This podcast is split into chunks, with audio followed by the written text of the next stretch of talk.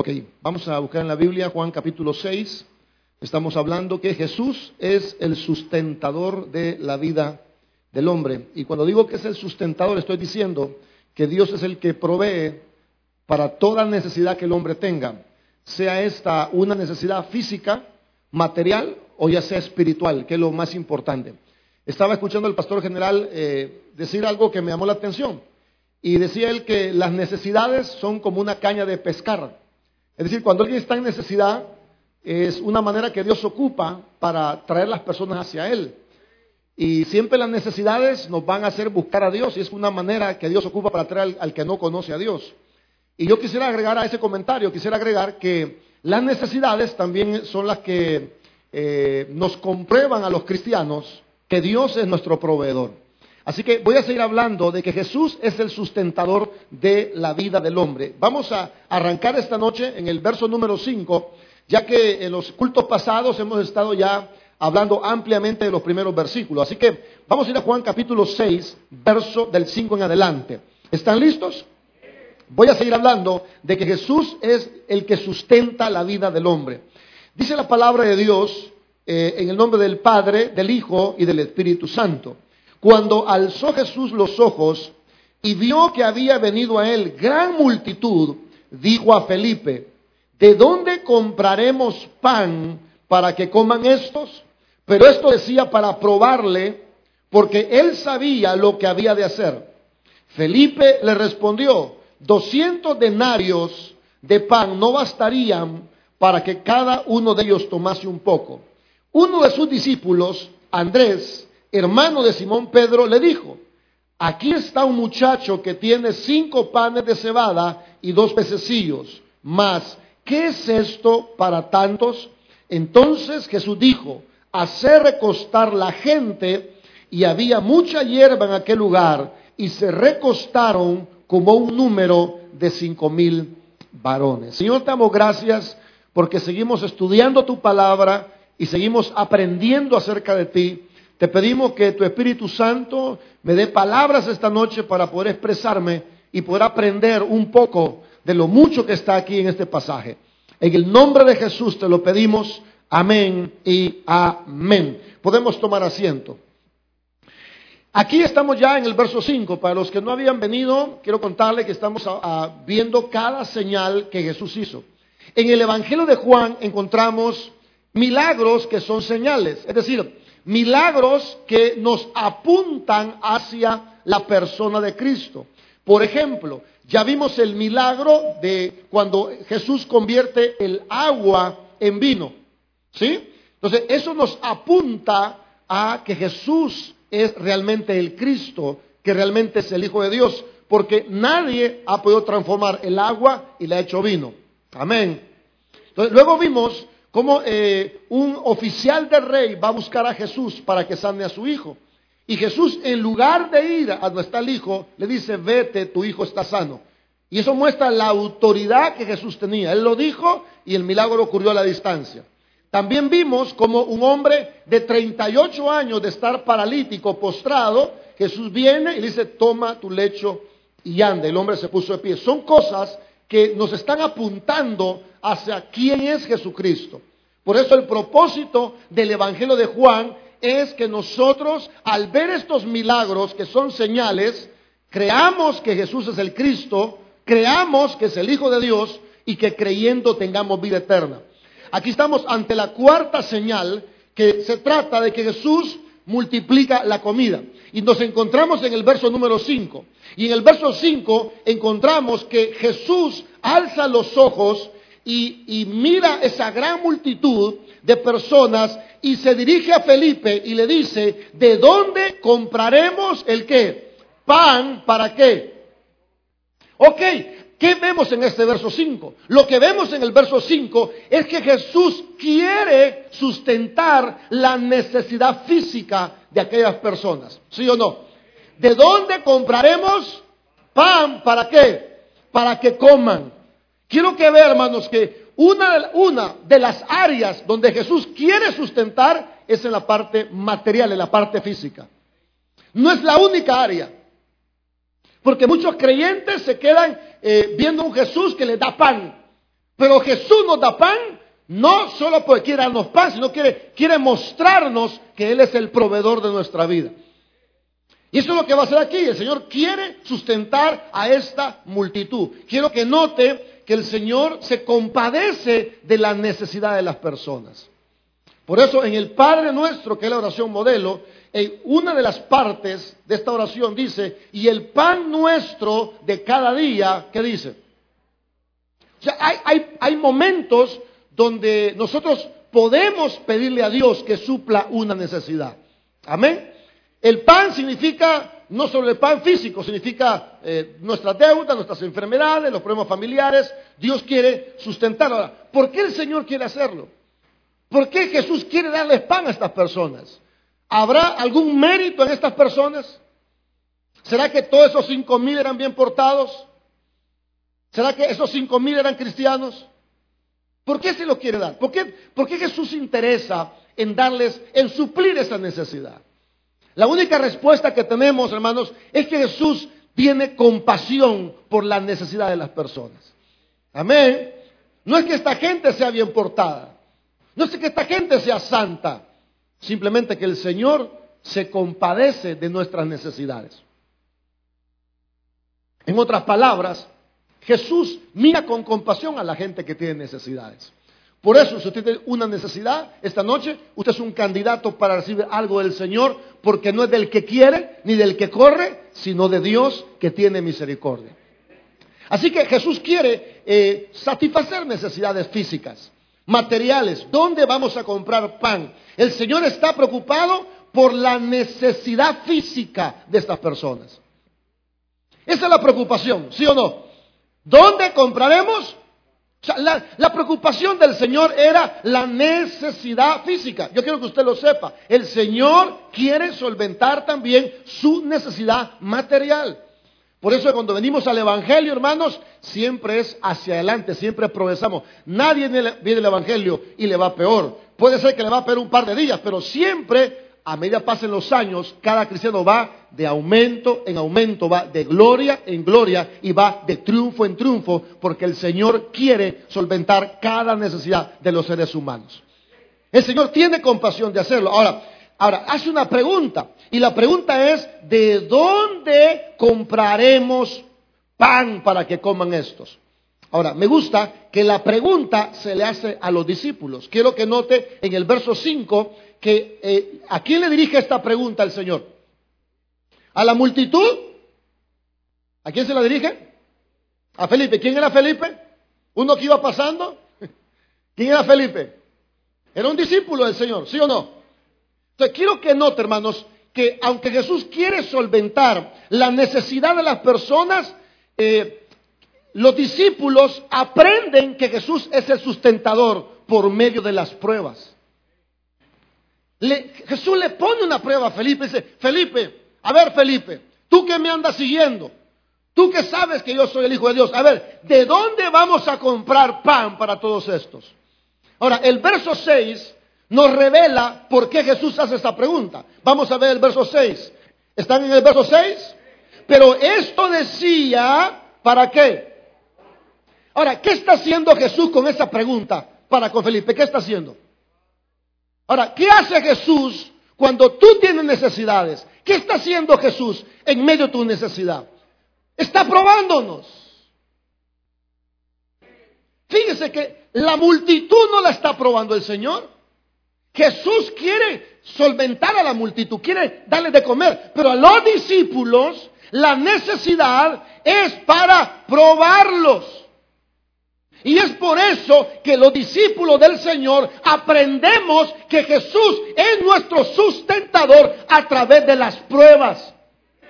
Porque cada prueba que Dios permite es para demostrarnos que Él es el que sustenta la vida de cada uno de nosotros. Cada situación que pasa es por eso. Amén. Mucha gente, mucha gente todavía no está convencida de eso. Por eso cuando tienen necesidad, piensan en el tío, piensan en la tía, piensan en el vecino, piensan en el pariente de Estados Unidos, piensan en un crédito, piensan en vender algo, porque todavía no han aprendido que es Jesús el que sustenta nuestra vida. Y las pruebas son para eso. para demostrarnos que nosotros no dependemos de las personas, nosotros dependemos del Señor. Pero ¿cómo lo aprendemos? A través de las pruebas. Amén. Es mediante las pruebas que aprendemos que es Jesús quien sustenta nuestra vida. El verso 6 dice, porque esto decía para probarle. Mire, me gusta la Biblia porque es bien clara y bien específica. La Biblia en el verso 5 me dice que le preguntó a Felipe y el verso 6 me dice que era para probarlo. ¿Por qué le preguntó a Felipe y no a otros discípulos?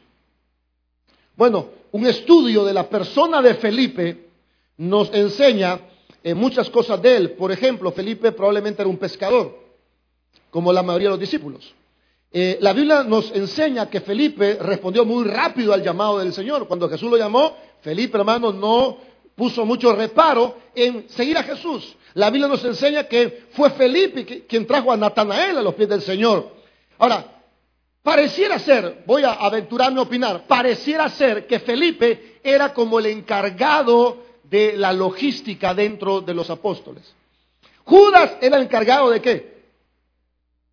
Yo acuerdo, usted está aquí, hermano. Judas era el encargado de qué? ¿Quién andaba la bolsa con el dinero? Si, si quisiéramos asaltar a los apóstoles, ¿a quién hay que ponerle? A Judas, ¿verdad? Judas que tenía el dinero. Ahora, Felipe, probablemente Felipe dentro del grupo era el encargado de la logística, es decir, era el encargado de coordinar las cosas. Por eso probablemente Jesús se dirige a Felipe. Otra, otra eh, hipótesis sería que Felipe conocía mejor el lugar que los demás eh, apóstoles. Ahora, un estudio eh, hecho por el pastor John MacArthur acerca de la persona de Felipe, él en su estudio dice que Felipe era un hombre de hechos, era un hombre concreto, era un hombre práctico, era un hombre de números. Felipe no era muy dado a la fe, Felipe no era muy dado a ser visionario, a Felipe le costaba ver el cuadro completo. Felipe siempre se enfocaba en lo que estaba viendo. Dice John MacArthur en su estudio que probablemente Felipe era un hombre muy pesimista, capaz, incapaz, perdón, de ver el, cuadro completo. Yo, yo creo que muchos de nosotros cuando estamos en un problema, eh, a veces somos muy pesimistas. ¿Pasa eso? A veces nos cuesta ver todo lo que Dios puede hacer. A veces nos concentramos solo en el problemita que estamos pasando. Y probablemente a esa clase de apóstoles o discípulos, hermanos, es la que el Señor los va a poner en prueba para examinar su fe. Amén.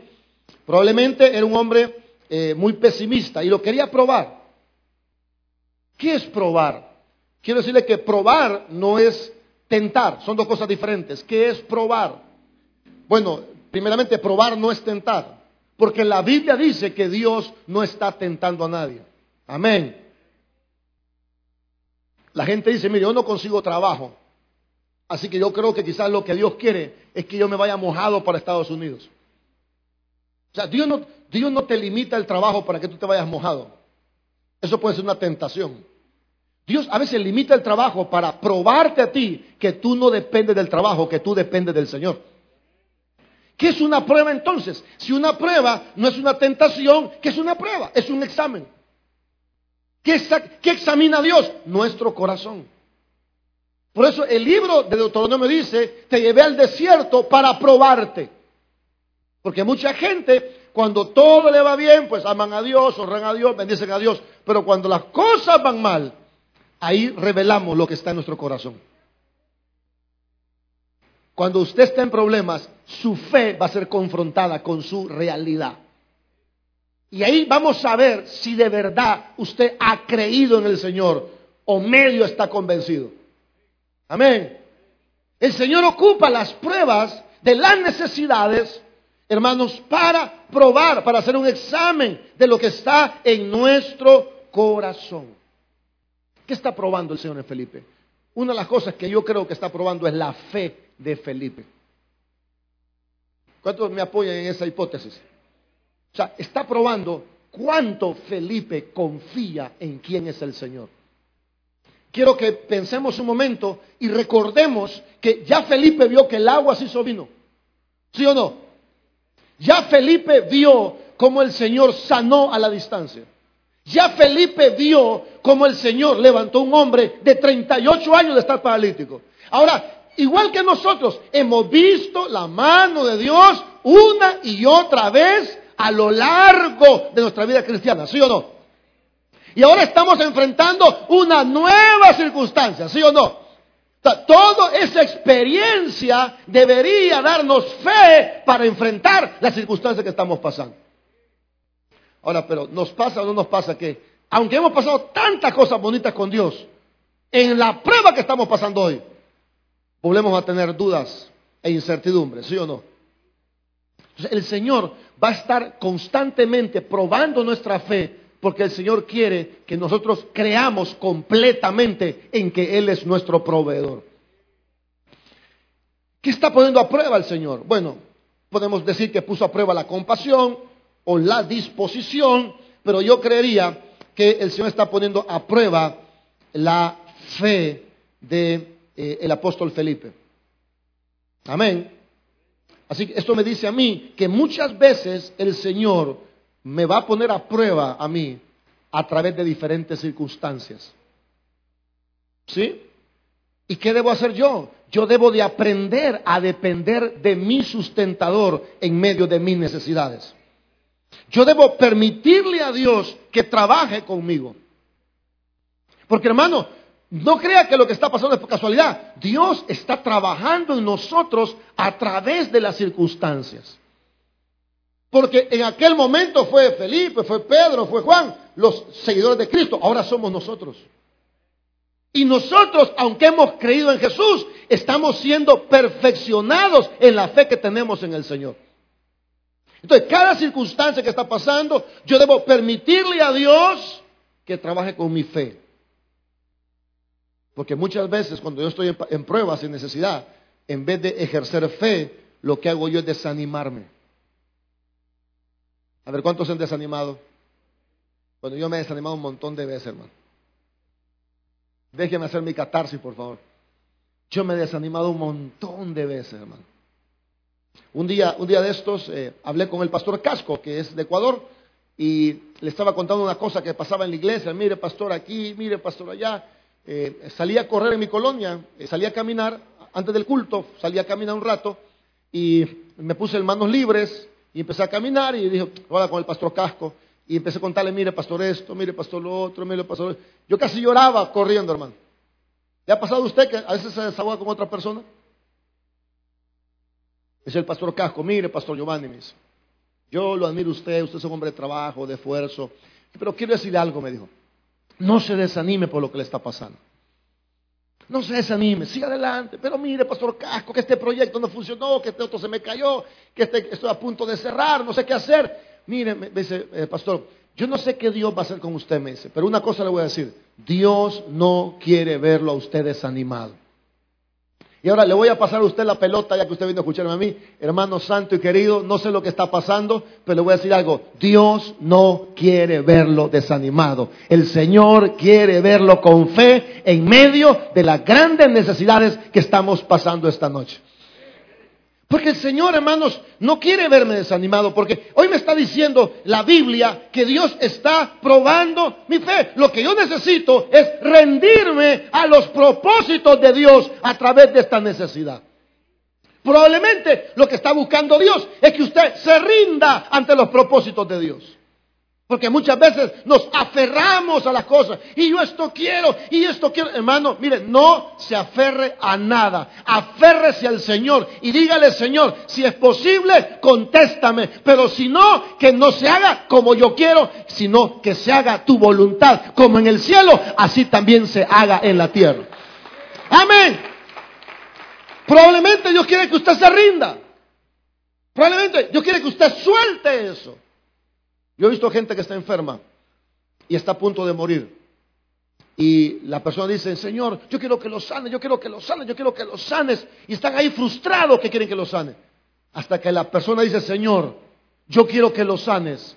Pero si quieres llevártelo, Señor, llévatelo. Yo me someto a tu voluntad. Muchas veces lo que ocurre es que la persona sana. Porque Dios quiere que nosotros aprendamos a rendirnos a su voluntad. Amén. Muchas veces he visto esposas queriendo lidiar con sus maridos y orando y ayunando por su marido y hasta regañando al marido, y luchando que el marido cambie, que cambie. Y hasta que la mujer dice, Señor, ya no puedo más, yo ya le, lo regañé todo, ya lo ayuné todo, lo oré todo, y el hombre no ha cambiado. Así que, Señor, yo te lo entrego en tus manos, haz tu voluntad, Señor. Y en eso el marido cambia. Porque el Señor nos está probando. Y probablemente lo que Dios quiere es que nos rindamos ante sus propósitos. Amén. Así que los discípulos aprendemos que Jesús nos sustenta a través de nuestras necesidades. Y probablemente usted es pesimista, igual que yo, quizá está desanimado y Dios está examinando la fe que tenemos en Jesús. Porque Jesús ya sabía lo que iba a hacer. ¿O no dice el verso 6 eso? ¿Qué dice la última parte del verso 6? Hoy, soy el hermano, hermano, gracias, pero solo, solo el hermano ha venido hoy al culto. Ok, voy a darle un chance porque solo el hermano está ganando puntos y solo él va a pasar. Si viene Dios y hace un examen, todos están aprobados, hermano, reprobados, perdón. A ver, voy a dar un chance para que saque algún punto y por lo menos pasen con seis. A ver, ¿qué dice la última parte del verso 6? Ok, ¿qué significa eso? Que ninguna circunstancia por tremenda que parezca, sale del control de Dios. Amén. Escuche eso. Ninguna circunstancia, por tremenda que parezca, toma por sorpresa a Dios. Desde que el problema empezó, Dios ya tiene la solución. Porque juntamente con la tentación, con la prueba, Dios nos va a dar la salida para que podamos resistir. Es lo que dice la palabra de Dios. Es decir, cuando empezó su necesidad, Dios ya tiene una provisión para nosotros. Jesús ya sabía lo que iba a hacer. Me gusta eso. Me gusta eso porque usted está comiéndose las uñas, está preocupado. Hermano, que hago, el Señor ya sabe lo que va a hacer en medio de nuestra necesidad. ¿Cuántos se sienten contentos por eso? El Señor ya sabe, Él tiene la provisión. Nosotros nos afligimos, pero el Señor tiene el control de cada una de nuestras vidas. Él ya sabe, solo lo está probando. Ahora, llegamos así entonces al verso número 7. ¿Qué dice el verso 7? Felipe le respondió. Vamos a ver la respuesta de este apóstol. Felipe le respondió. ¿Cuál fue la respuesta de Felipe? 200 denarios no bastarían para que cada uno de ellos, ¿qué dice? Ok, vamos a ver la respuesta de Felipe. Ahora, ¿cuál fue la respuesta de Felipe? Bueno, Felipe hizo un cálculo. ¿Está bien eso? Felipe hizo un cálculo. Después de haber visto tantas maravillas, de haber, después de haber visto, haber visto tantos milagros, la respuesta de Felipe, la necesidad, son los cálculos. Y casi siempre nosotros como cristianos, cuando hay una necesidad, en vez de ejercer fe, hacemos cálculos. Hello, ¿pasa eso o no pasa eso? Hacemos cálculos, ¿verdad?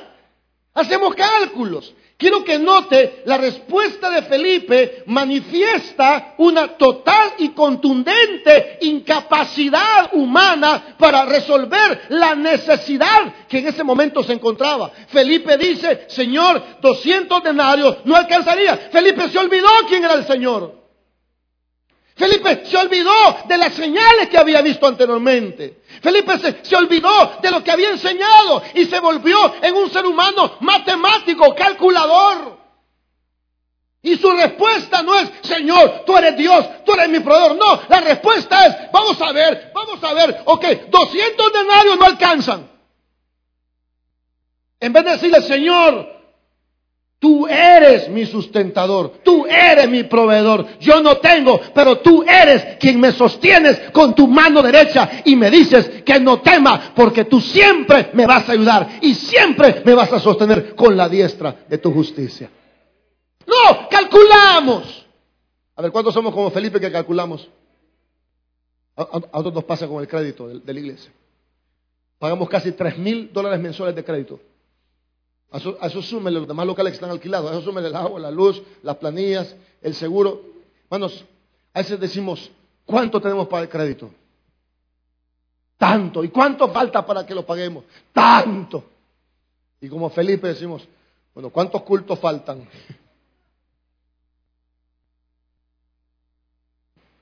Pero Dios siempre nos sorprende. Y, y, casi siempre Dios nos sorprende de la gente que uno menos espera. Para demostrarnos que no es la gente, sino es Dios quien sustenta su obra y a cada uno de nosotros. Hoy nos sorprendió el Señor. Mi esposa ha estado diciéndome, Giovanni, el crédito, Giovanni, el crédito, Giovanni, el crédito. Y yo, hermanos, digo, sí, mi hermano, no te preocupes, todo va a estar bien. Tengo que decirle algo a esta mujer, hermanos. Por cierto, hombre, cuando te pongan quejas financieras, dile, mi amor, todo va a estar bien. No se ponga a pelear, ¡ay, me vas! No, todo va a estar bien. Hoy viene un hermano a buscarme. Yo trato de no atender gente antes del culto por una razón. Y es que yo no quiero tener otros pensamientos más que los que los voy a predicar, porque si usted me cuenta algo, capaz yo lo digo en el culto.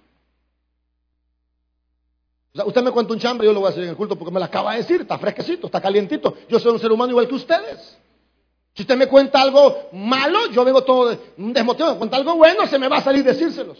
Yo no recibo personas o trato de no hacerlo porque ¿quién está concentrado? Ya después del culto, dígame lo que quiera, hermano. Es un hermano, pastor, le busca un hermano con su señora. Mire, le digo, fíjese que después del culto.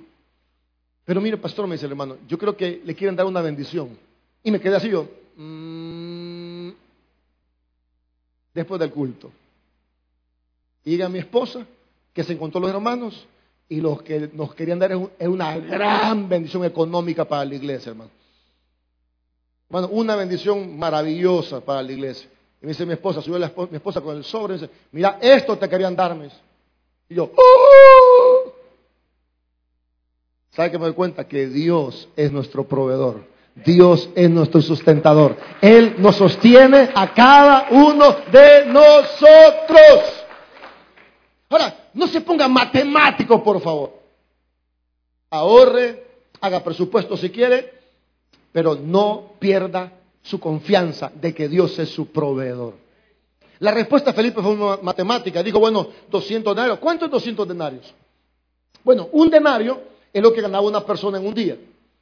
Hasta hace poco que el salario mínimo era 300 y algo de dólares, 305 dólares. Digamos que es el, salario de un día es como 10 dólares. Como 10 dólares pagan a la gente diaria. A trabajo así que, mire, ven a ayudarme, mediodía 5 pesos, todo el día 10 dólares. ¿Cuántos serían entonces 200 denarios? Serían 2 mil dólares. Entonces Felipe está diciendo, bueno, creo que ni dos mil dólares nos alcanzan. ¿Por qué? ¿Por qué Dios pone a Felipe en esta prueba tan grande? Porque Dios quiere que Felipe entienda que el hombre es incapaz de solventar las necesidades de los seres humanos. Le una cosa, yo no soy capaz a mí me gustan mucho esos pastores que tienen una empresa muy bonita o que se dedican a bienes raíces y dicen los pastores, yo sostengo la iglesia. Me gustan esos pastores que dicen, bueno, como decía el pastor general, mi cheque aquí decía, es el más grande de todos los que ponen. a mí eso me deja admirado. Bueno, en esta iglesia no tienen un pastor empresario, no tienen un pastor que pone el cheque más grande de todos. Entonces, eso me pone a mí en doble aprieto. Porque yo no puedo sostener la iglesia. Yo no puedo sostener. Hay pastores que creen que con su dinero la sostienen. Y mano, la pueden sostener un par de años, pero la obra de Dios no puede estar sostenida en un ser humano, tiene que estar sostenida en Dios.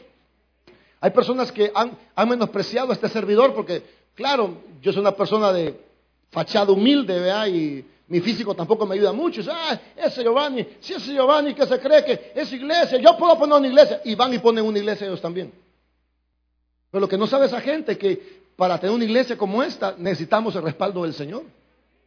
O sea, yo la puedo poner y, hacerme gracioso y aguantar un par de años, pero digamos 16 años, esta no es la obra de un hombre, esta es la obra de Dios, porque la obra de Dios la sostiene el Señor, no la sostiene un hombre.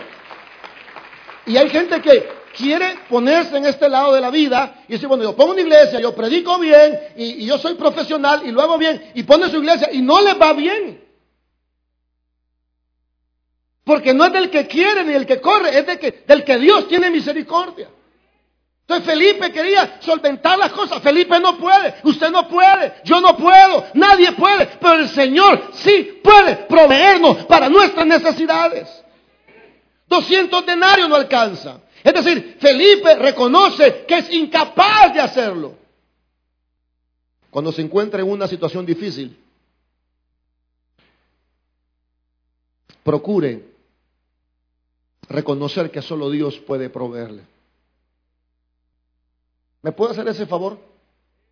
Cuando esté bien amolado, piense y diga, bueno, yo no tengo, pero yo sé que el Señor es mi sustentador. Cuando me encuentre en una situación difícil, voy a procurar no olvidarme del Señor. No olvidarme de todo lo que Dios me ha mostrado a través de su palabra. Dios nos ha mostrado a través de su palabra y nuestra vida que Dios es capaz de ayudarnos. ¿A cuánta gente Dios no le ha ayudado en esta iglesia, hermano? Yo le apuesto que si usted, si usted es un cristiano normalmente fiel, Dios ha sido más que suficiente en sus vidas. No así aquellos que están un poco distantes, Dios siempre ha sido fiel, pero si usted se aparta del Señor, pues yo tampoco le puedo asegurar nada. Pero si usted está siguiendo al Señor, yo le aseguro que Dios ha sido más que suficiente en sus necesidades. Ok, vamos a ver la respuesta de otro apóstol en el verso 8. Verso 8 dice, uno de los discípulos, este es otro, Andrés, ¿quién era Andrés? Bueno, hermano de Simón Pedro, le dijo, he aquí está un muchacho que tiene cinco panes de cebada y dos pececillos, más, ¿qué es esto para tantos? Bueno, si, Felipe, si Felipe intenta eh, sustentar las cosas de manera económica y se da cuenta de su incapacidad, lo que hace Andrés es buscar una solución humana. ¿Qué hace Andrés? Empieza a ver quién le puede ayudar a solventar la necesidad. ¿O no fue lo que hizo Andrés? Ok, no hay comida, no hay pan. A ver, a ver quién, a ver quién me presta. Y uno le echa el ojo a la gente.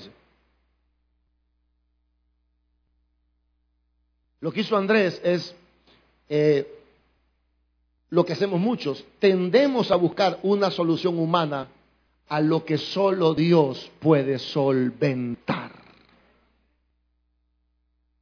Y ahí vienen los créditos, y ahí vienen los préstamos, y ahí viene la llamada al tío para que no mande el billete. Y seguimos sin poner la mirada en nuestro proveedor. ¿Sabe qué hizo Andrés? Le dijo los panes y los peces al niño.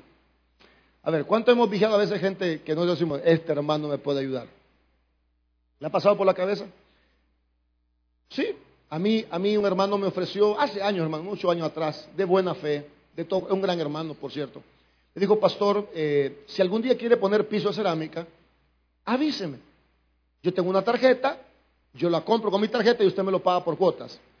Eso fue hace muchos años atrás. Le dije, sí, hermano, está bien, pero no está muy interesado ahorita. La economía de la iglesia no está muy bien. Vamos a esperar, hermano. Pero le agradezco porque ¿quién le va a querer prestar su tarjeta a usted? ¿Ah? ¿Quién sabe? ¿Nadie?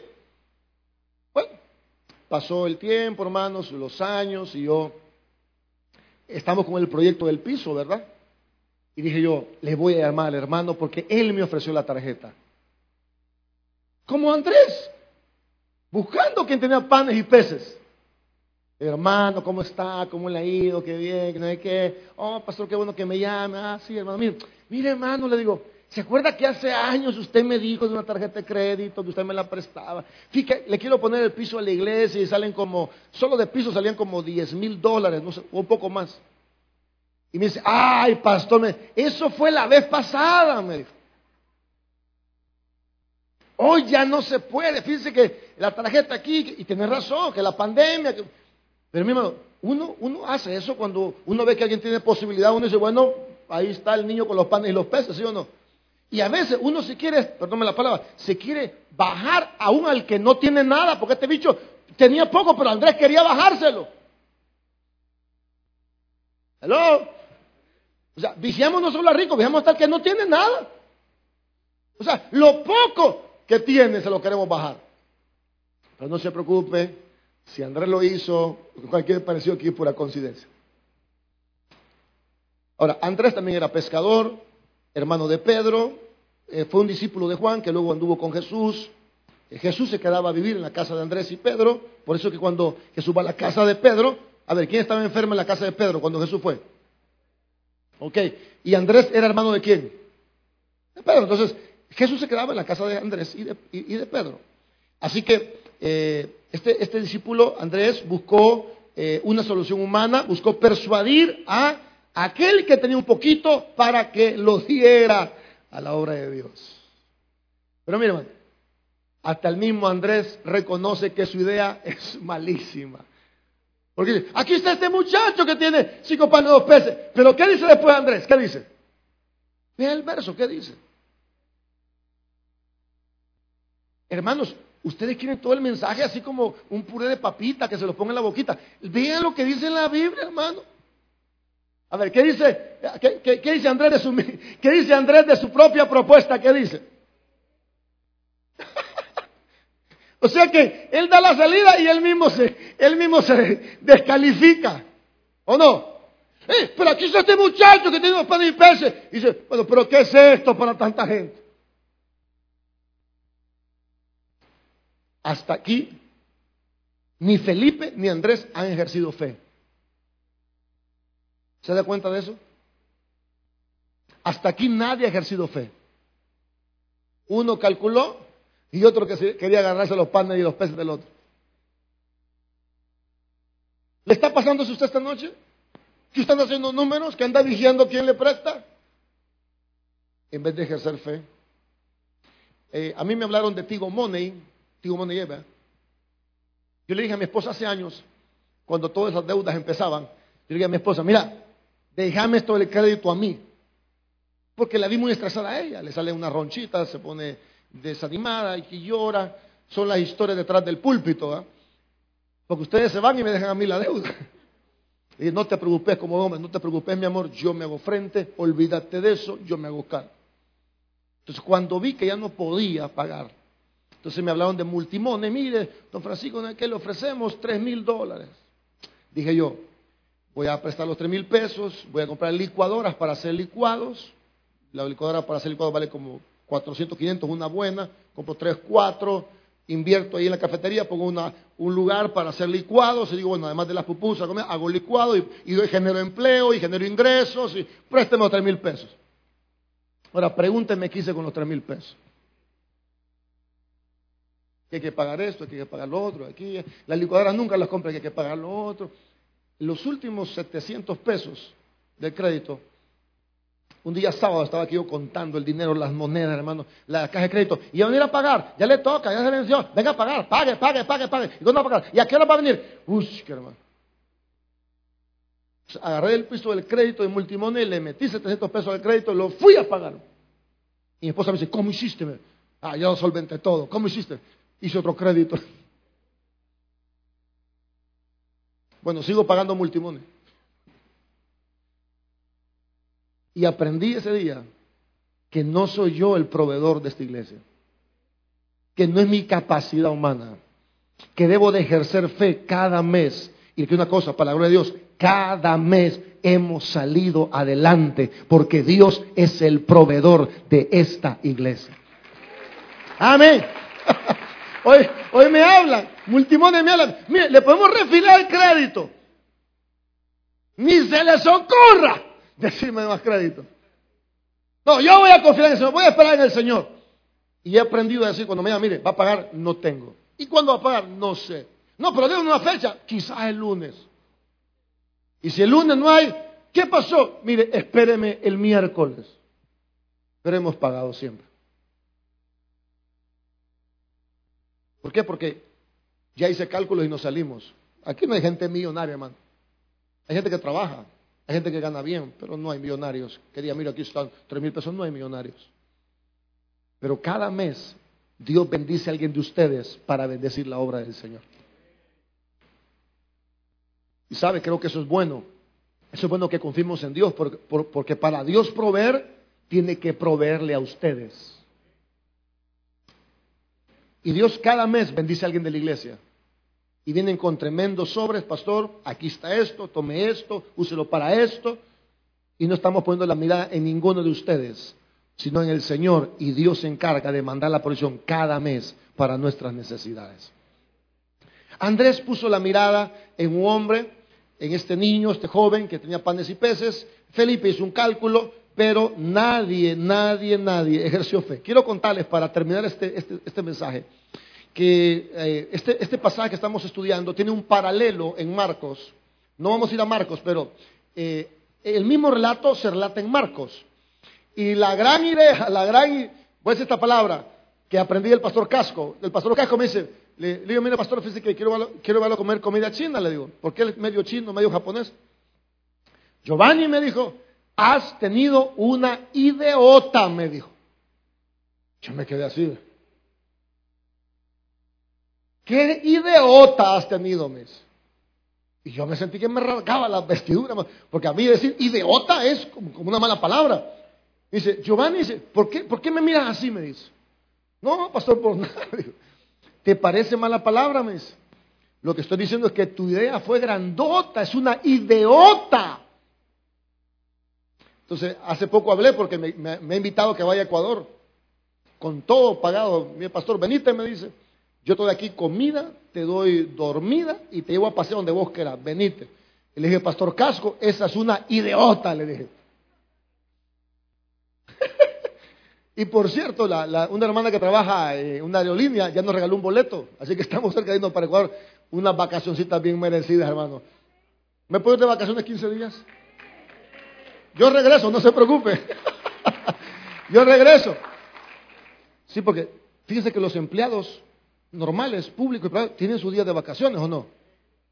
Entonces yo me dejo 15 días lejos de ustedes, porque un pastor, el pastor eh, Joel Cornejo de Montelimar, le dio un infarto. Y dice que le dijo el doctor, a ver, Joel, ¿de qué trabajas vos?